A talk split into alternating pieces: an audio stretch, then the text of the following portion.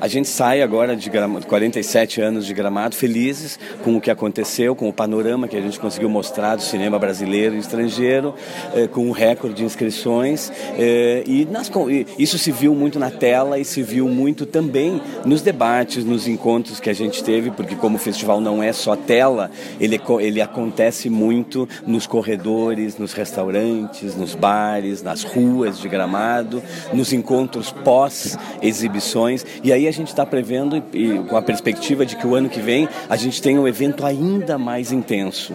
Tem muita gente que está retornando cada ano a Gramado. Retornando no sentido de que há, há 10 anos eu não venho a Gramado. A pessoa vem pela primeira de novo e se impressiona com o que a gente conseguiu construir nesse tempo de festival. E aí essas pessoas vão voltar de novo e, e todos são, de alguma maneira, assim como vocês, propagadores do que está acontecendo aqui, que é o mais importante também, porque isso é o que capitaliza para que outros queiram estar aqui. Quem faz cinema já sabe que esses oito anos que a gente está trabalhando na curadoria, lá com o Wilker, a Eva e o Rubens, a gente foi construindo para chegar esse ano e ter essa consolidação de que aqui em Gramado se tem o cinema mais importante do Brasil e o cinema mais representativo também dos países ibero-americanos. E a gente sempre vai contar com uma grande abertura do festival, como foi Bacurau esse ano, e depois abrindo espaço para filmes que vão surpreender. Já tem filmes que já conversaram comigo